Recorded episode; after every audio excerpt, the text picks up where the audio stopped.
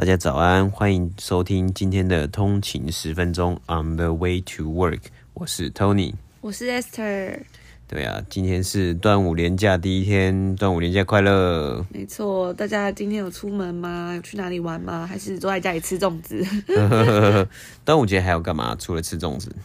哎，烤肉是中秋节吗？对，端午节划龙舟，划龙舟，划龙舟，划龙舟。不知道有没有龙舟比赛？嗯哼，应该有哈，我记得。嗯好像去年的时候，你就有看到，其实还蛮多人在划龙舟的嘛。就经过那个桥的时候。对啊，对啊，对啊。没错。对啊，那像其实我们在温哥华，就是天气好的时候，其实他们也这里也有龙舟比赛啦，就是也有，也有在划龙类似的划龙舟这样子在，嗯、就是因为我们温哥华是靠也是靠海嘛。没错。对啊，所以就是也有也有海边可以就是划了划龙舟啊，做这些运动。在那个。自己的一个小这种小船，然后再划这样、嗯。对对对对对对，或是说对啊，就是那种单人的也好，或是双人的。没错。夏天也会看到有人在玩那个 SUP 那种什么立桨的那种，就是站站在那个冲浪板上面，然后就其实最近已经开始有有了。对啊，就天气越来越好嘛。没错。对对对啊。好，那也大大家也欢迎跟我们分享说你的端午连假过得怎么样？去哪里玩了、嗯、？OK，对对对，吃了什么好吃的粽子？对，大家就可以 在 IG 上面跟我们互动一下。没错，像我们昨天在 IG 上面有问这个，就是因为台湾已经要开放六月二十六号要开放这个转机嘛，但是。呃，是有禁止中国转机的这个部分的。那我们也有在 IG 上面询问大家，你觉得是不是该让这个开放这个中国转机呢？对不对？那大家也欢迎。去这个去投票，去分享你的意见。目前好像是一面倒，是就觉得哦，不要开，不要开。对对对。其实我也觉得蛮可怕的，哎。对啊。就是转机，因为像我们之前就跟朋友聊天说，哎，就是从温哥华飞中国机票一张要九千块，嗯、就是非常贵，也非常难买。但是大家还是一直买，因为就要赶着回去。我是不知道为什么了。然后就是，但他们就有说，哎，如果台湾开转机的话，可能就会直接爆掉。就是嗯，嗯，大家可以想一下。我记得那时候我们之前回台湾的时候吧。然后就就其实有一些蛮有一些是转机的人，那他可能是拿就是别的国家的护照等等的啦，对入境。对，而且其实你就想，其实转机。不只是单方向，不只是国外回中国，可能会不会有一些中国人也想要逃出来？像是 我不我我不确定嘛，就是像是第一，我记得第一波的时候也是有很多，就是在你说那时候武汉说要封城，封城前不是说有好多人，多少的人就是从武汉就。跑走了，是不知道是跑去哪里，或是就飞出国外了这样子的概念，嗯、就是可能会是双向的嘛？那你这样子你会增加风险呢、啊？就有就有就有报道指出说，哎、欸，这个他们逃出去的地方跟那个案例数是成正比。对啊，对啊，对啊，就蛮可怕。我觉得还是大家还是要小心，虽然现在已经。就逐渐平缓了，嗯，是啊，还是要注意一下哦。对，然后还要跟大家分享一个好消息，就是呢，嗯，线上线上课程平台 Coursera，它因应这波疫情，它有开放了一百，好像是一百一十五堂免费的线上课程，嗯，大家可以去上这样。对，然后它有免费的证书，那以前这些课可能一堂课就要几千块这样子。对对对，所以就蛮。就是可以省蛮多钱的。我之后会再把详细的资讯要怎么呃注册啊，或者是有没有什么好课推荐，我们会再整理放在我们的 Instagram 账号，大家可以去看这样子。嗯、对，对，因为就是它有里面有很多不同类别的课，比如说现在现在很流行的也很热门的这种嗯资料的课，资料处理，说像数据分析、数据分析、Python 什么这种很多，然后甚至有一些是或者是教你比较心理方面的、啊、健康方面，或者是你要学英文、你要创业都有这种课。课程，那真的可以省蛮多钱，而且他那个证书也都是你可以就是练一下，或是放在你的 LinkedIn 上面，嗯，给之后的雇主看，也都是一个加分这样。对，然后他是要嗯在七月三十一号前注册，用大学就是优惠学生这样，你要用你的大学信箱呃学校信箱去注册，然后这个课你要在九月底上完这样子。哦，对对对，所以就是暑假啦，对对。那之后详细的消息大家可以在我们的 Instagram 上面看到。好，嗯，对，就是暑假。没事做的时候就可以，就是精进自己一下这样子啦。对，也可以听我们的频道，也可以精进自己。听我们频道 就是每天起来就就放着听嘛，然后就上一些 Coursera 免费的，对，这样子好像很很上进的感觉。对，那我们就来进入我们今天要跟大家聊的正题啦。OK，那今天第一要跟第一个要跟大家分享的呢，就是我们昨天有跟大家讲到这个 Canva 的这个线上这个平台嘛，就是有一些嗯可以用的呃，这叫什么模板。嗯哼，的网站，嗯哼，他募资到很大一笔钱嘛，六千万美金，没错，他现在估值到 six billion。那我们就要来讲他背后的故事。那这个故事很有趣，他的创办人是一位呃很年轻，目前只有三十一岁的女生，她叫做 Mel Melanie Perkins，就是一位嗯澳洲人。这样我们要来讲说，诶，她当年是怎么创办这个东西以及她的故事。嗯哼，OK。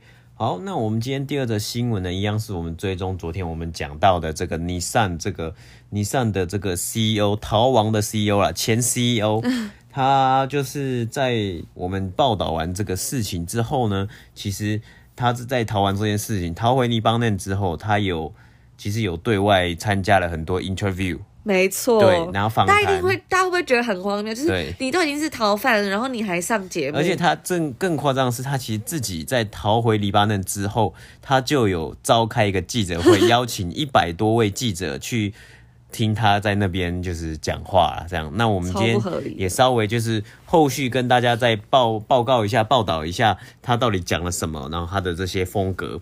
没错，对，那第三个呢？今天我们稍微讲一下，也要稍微谈一下这个美股跟美国的这个疫情的关系，这样子，因为因应疫情的关系，今天美股又是一个这个下跌的状况，其实跌、嗯、这个跌幅其实还蛮大的，然后这个三大指数，纳斯达克、道琼跟 S M P 五百。都是一个下跌，都跌到平均超过两 percent 左右，这是一个其实还还蛮大的跌幅啦。那这个也会影响到之后整个美国的我们一直在讲的 reopening 这个经济重新开放的这个计划。没错。OK，好，那我们现在讲第一个这个 Canva 的创办人故事。对，那这个创办人呢，他是叫做 Melanie Perkins，他在一九八八年出生于澳洲博斯。那他是说呢，他在小很小的时候就对于这种经营很有兴趣，所以他在十四岁的时候啊，他就有织了一些围巾，然后拿到店铺里寄卖，这样，所以等于说，诶，他很很从很小的年纪就开始有这种商业头脑啦。嗯，对，那他就说他在很多访问里面有说，这些小时候的经历就让他感觉到说，建立自己的事业是很自由，然后很兴奋，对，所以导致他后来也是在很年轻的时候他就创业了。那在十九岁那年呢，他进入这个西澳大学，就是 University of Western Australia，他是读大众传播。那时候他在上设计课，然后他就发现说，这些软体真的都很难用，也很难学习。这样，嗯、那很多同学花了一整个学期，他也搞懂每一个按钮的位置啊、功能等等的，就是还还是没办法很熟悉使用。所以他就发现了，哎，他找到了一个问题可以被解决。他就觉得说，如果我可以打造一个。就是简单一点，然后好用一点的软体，那大家创业就不会限制被限制，而且还可以颠覆传统的出版业，因为很多人可能在这种绘图啊，或者是出版方面，他们都需要做一些封面，或是甚至像现在嗯，IG 的经营啊，有一些 post to story 都要用一些绘图什么，但不是每个人都这么会说怎么办？所以他就想到当初他就想要说出版这样子，对，所以呢，他就觉得说，诶，为什么他会这样想？是因为说。他嗯，他的母亲是一位老师，那学校每一年都要出版这个校刊嘛，所以他就说，很多老师就是对设计其实非常没有研究，可是你却被要求做出一本要看起来很专业的刊物。嗯，那老师除了不懂设计之外，他也没有合适的软体可以使用，这样子，所以最后最后他们就会用 Word 去设计校刊。那大家其实应该有印象，就是。在很久，大概在几年前吧，就是大家会有那种 设计，就以前电脑课老师就会叫我们设计那种什么卡片啊，或者是海报啊，就是那种丑丑的，就是用那种什么小美术家还是什么之类，小画家还是 Word。然后你就在 Word 上面，然后它还可以加那个很丑的那种边框啊，没错。然后还有很多那种。图片不知道是那种很奇怪的图片，就是 Word 内建的那种图库的图片，然后就放在旁边，然后就觉得说哦，我要滥竽充数一下这样子。对对对，所以他就有发现这个问题嘛。那首先我们像前面讲到，他是在上一堂一堂嗯，就是绘图课所了解这个状况，那他就决定他想要创业，可是他不知道做什么，所以他就觉得他要把他的梦想拆小一点，做一个他自己可以处理的事情。所以他就发现了，哎，他妈妈遇到这个校刊的问题，这样子。那他有去做一些市场调查，他觉得说，诶，虽然这个校校刊的市场不大，但是其实每一间学校都有需要它，而且校刊是一年一期的，所以工作量也不会太大。那当时他也是学生嘛，所以嗯，他就决定说，诶，这是一个有有机会的市场，这样子。对，那他想要解决的问题就是说，他提供一个容易使用，那很多人都可以快速讨论设计的工具，这样。那他就跟他当时就是这个他的男朋友 Cliff，他们就是嗯，打算打造一个这个网络上的平台，就是。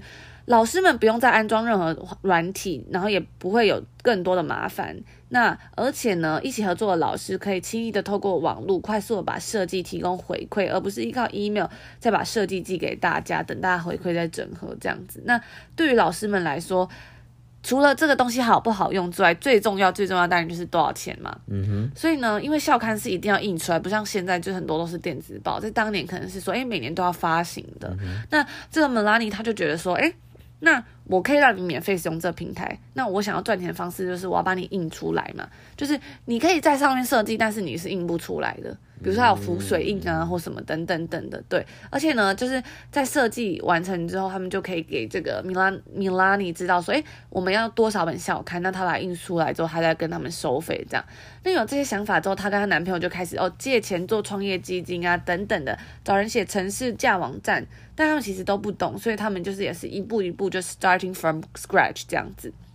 对，那他们就当当他们有这样子的嗯东西都做出来之后，他们还。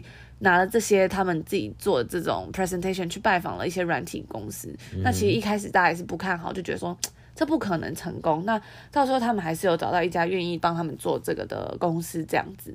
所以呢，在二零零八年的时候，当初这个名字叫 Fusion Book 的平台就上线了。对，嗯、那当时因为市场上并没有太多的工具啊，所以很快的第一年他们就拿到了两呃，有一家学校订了两百本。哇，所以其实也算不错的成绩。嗯、对啊，对啊。对，在第一年哦，他们就得到了十六家学校的生意，接着开始这个数字就像 滚雪球吧。所以我们有时候就这种复复利增加，从十六家变成五十家、一百家、三百家，那他们就变成一个稳定获利的公司这样子。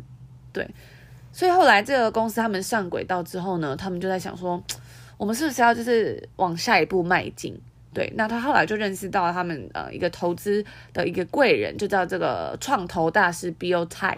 那他们在跟他聊了之后呢，这 Bill Tai 就跟他讲说，哎，那你在旧金山，我呃他就说，如果你下次来旧金山的话，我们可以好好聊一下，因为其实很多的这种创业啊、创投都还是在呃加州这边嘛。嗯、那其实对于他是生存在这个澳洲雪梨，其实阿博斯雪梨这样也不是算一个非常。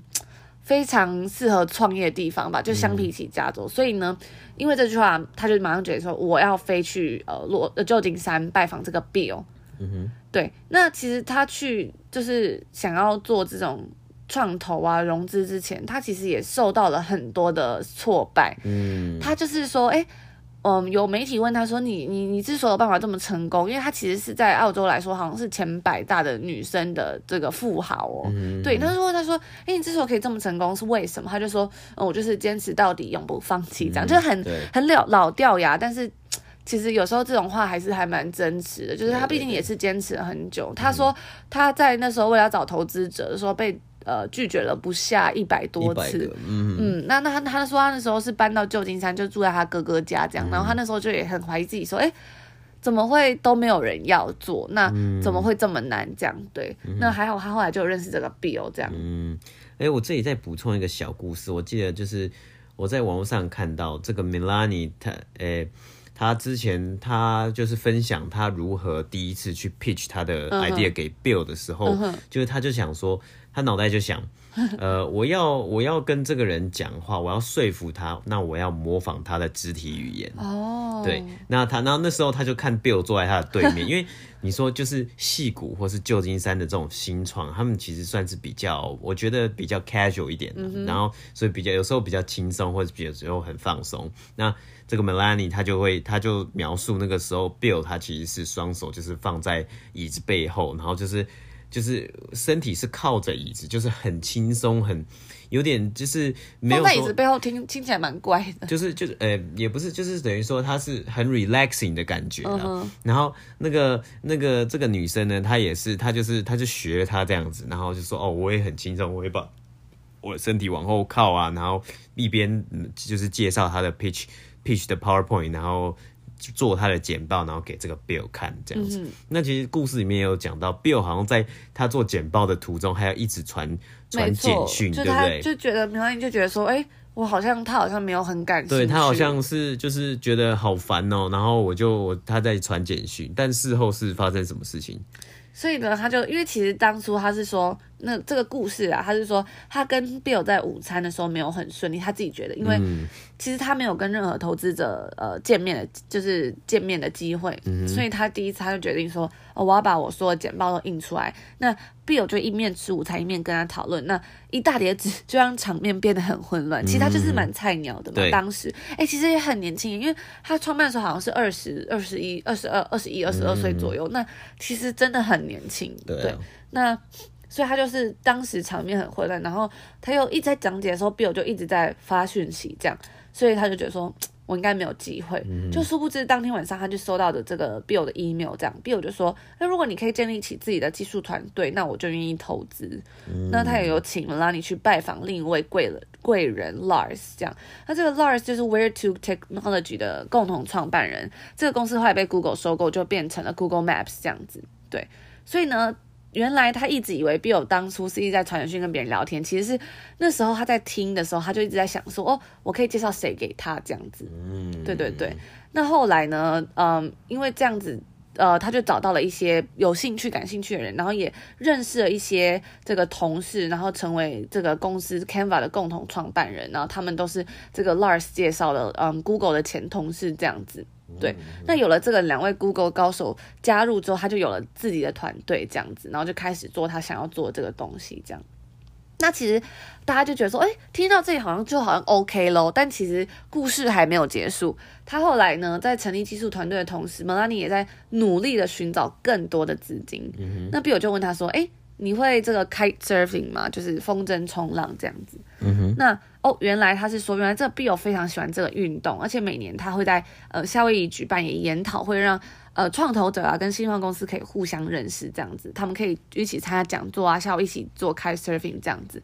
那她听到这个机会呢，她没有放弃，她就马上拉了男朋友一起去学 kite surfing，然后赶在研讨会前面把它学会这样子。嗯，对，所以我觉我觉得这从这个故事从前面听到现在，我就觉得说，哎，成功真的是非常不容易，嗯，就是你不只要有一个很好的 idea，然后很好的技术，然后甚至是。哎，你有很好的这种 financial model，就是说，哎，我可以赚钱，等等等的，你还要去学 kite surfing，就是你真的是无所不用其极，为了拿到你的资金，这样子。对啊，对。所以，当你打造一个很完美的产品之后，你还要需要一个很棒的 sales 的计划，才能把你的产品推销出去，然后销售出去，这样子就不容易了。对啊，所以你说一个公司，你每个 department 都是非常重要的，因为你要每个 department 都可以做到非常的。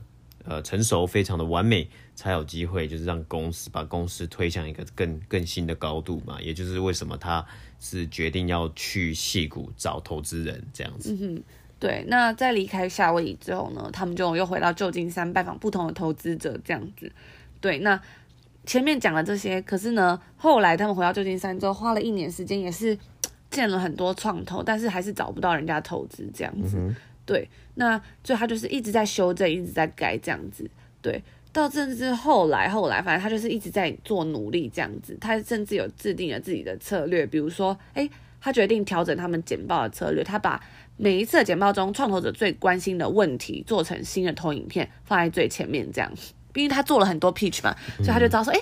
大家可能对什么叫感兴趣，什么叫不感兴趣，这样，因为比如说有的创投者他是完全不懂设计的，他对这个市场不投不熟，所以他就不投资。那那你就觉得说，哎，那我就做一张投影片，我要快速介绍这个市场，以及目前市场上是缺乏什么样服务，这样，对。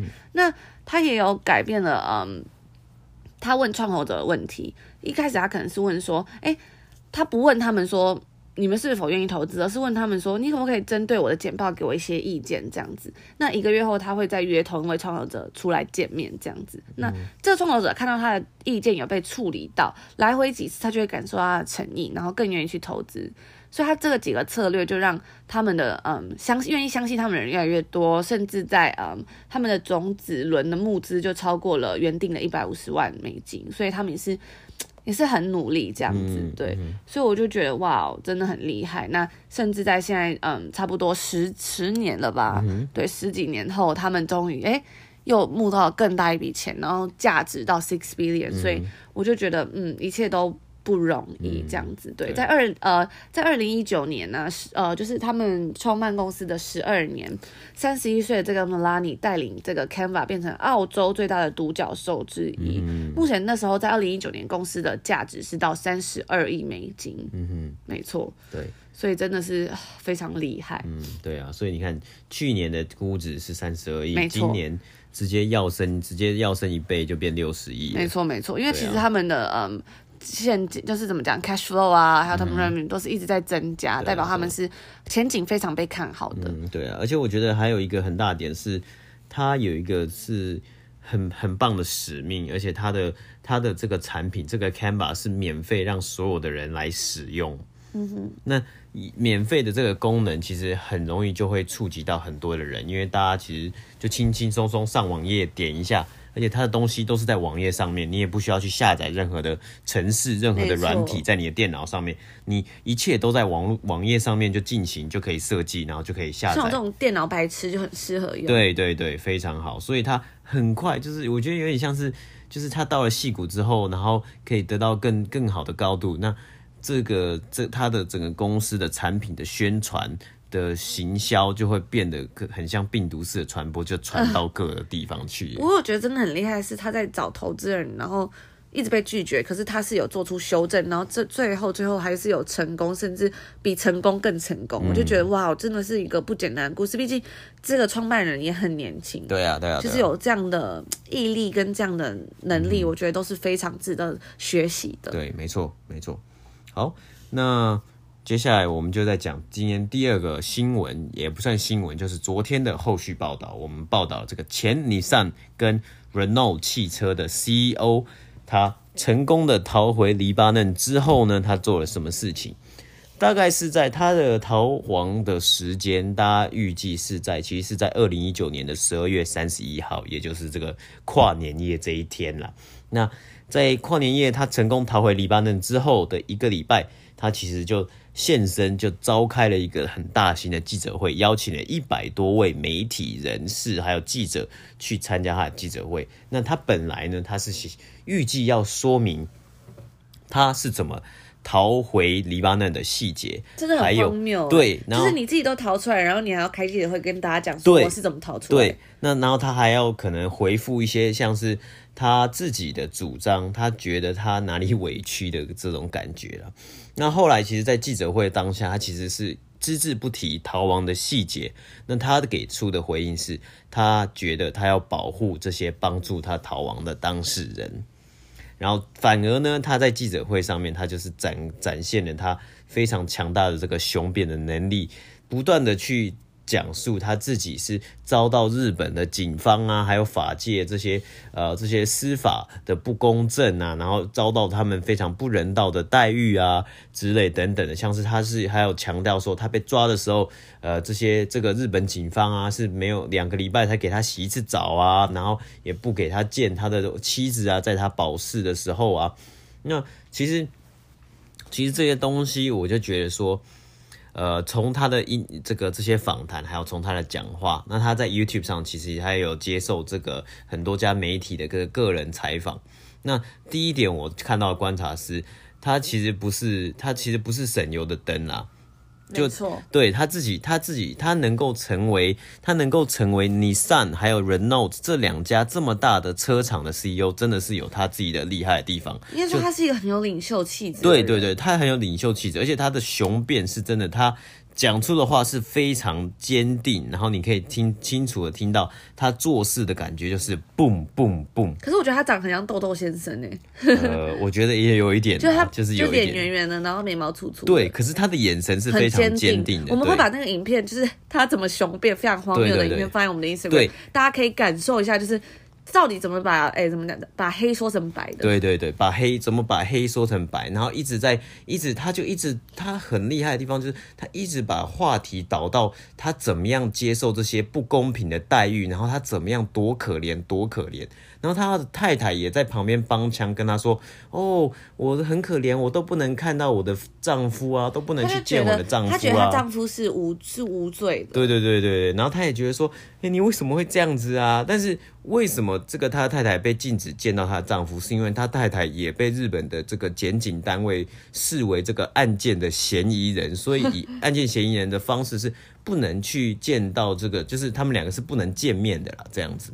但他们就用了有点像是亲情的公式，说：“哎，我们是这么亲亲密的两个人，为什么我们不能见面？”这样子。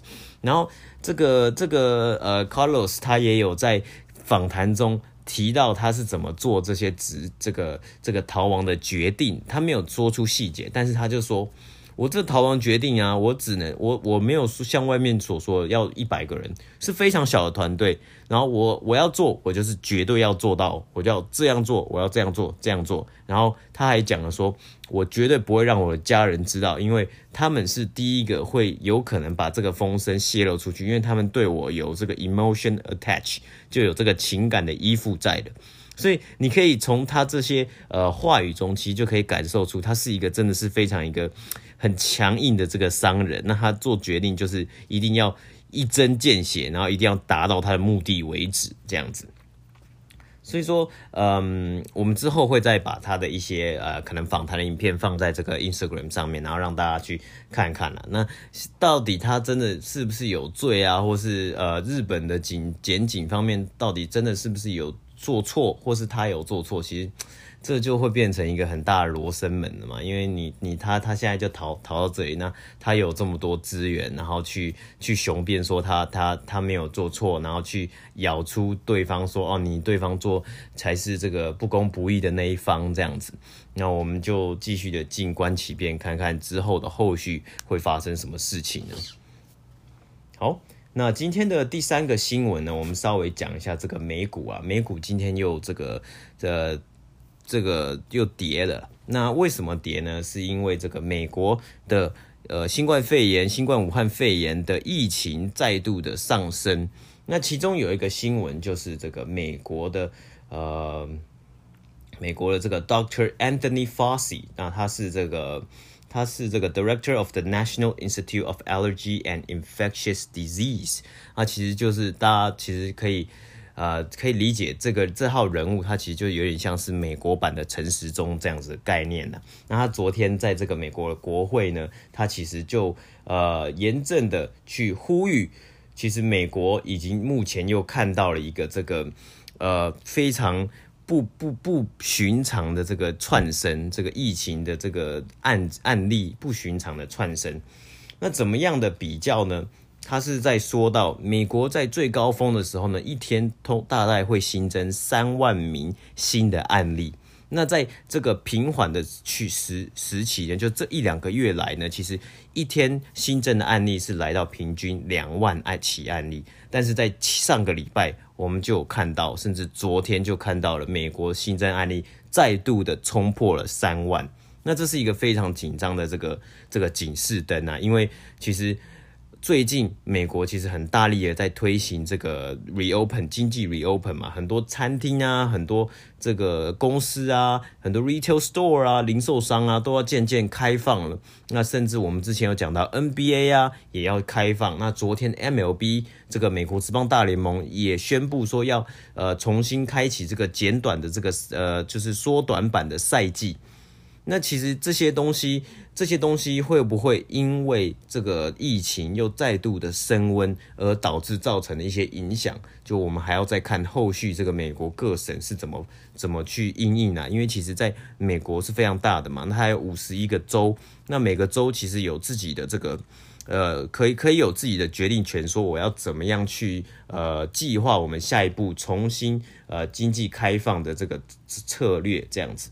那我们目前呢，其实是看到美国包括这个，呃，包括这个缅因州以及路易斯安那、路易斯安那州呢，都已经把他们一些这个重新开放的计划暂停了。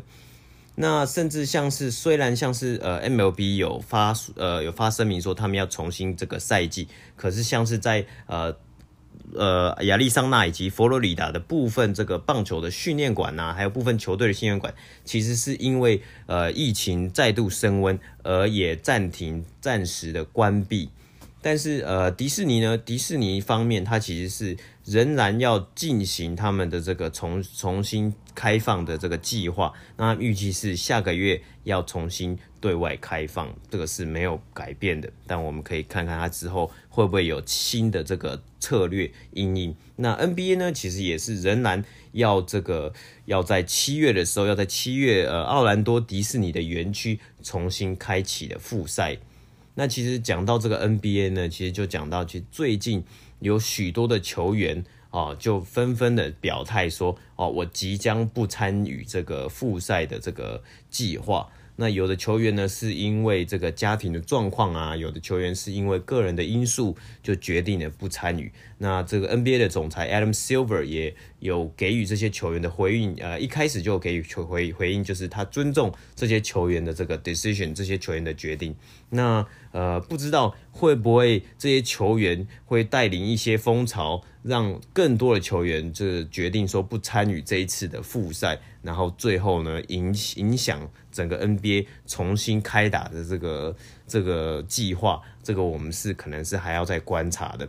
那整体来说呢，股市呢，就是因为反弹反映了这个呃美国的疫情再度升温，就呃进行了一个这个有点像是修正的动作，就是下跌的状况。那这也是我们之前一直在讲的 reopening 啊，还有甚至是像是呃这个美国的弗洛伊德案的示威运动啊，还有这个美国黑人，其实在美呃在在这次的疫情是影响非常大的一个族群。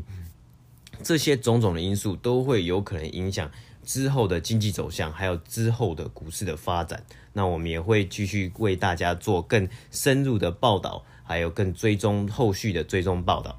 那今天我们的这个节目就到这边。没错，那今天是嗯年假第一天，就祝福大家有一个愉快的端午连假。没错，好。然后也谢谢大家，就是我昨天有时候声音不太舒服，然后就就有听众朋友告诉我，所以你要吃什么东西会比较好，嗯、我觉得真的很感动。对，希望可以赶快好起来，再做更多好听的节目给大家听。嗯，没错，那就先到这边。对，我们要赶快去买喉糖跟陈配枇杷膏。没错，没错。OK，好的，明天见，明天见，拜拜。拜拜。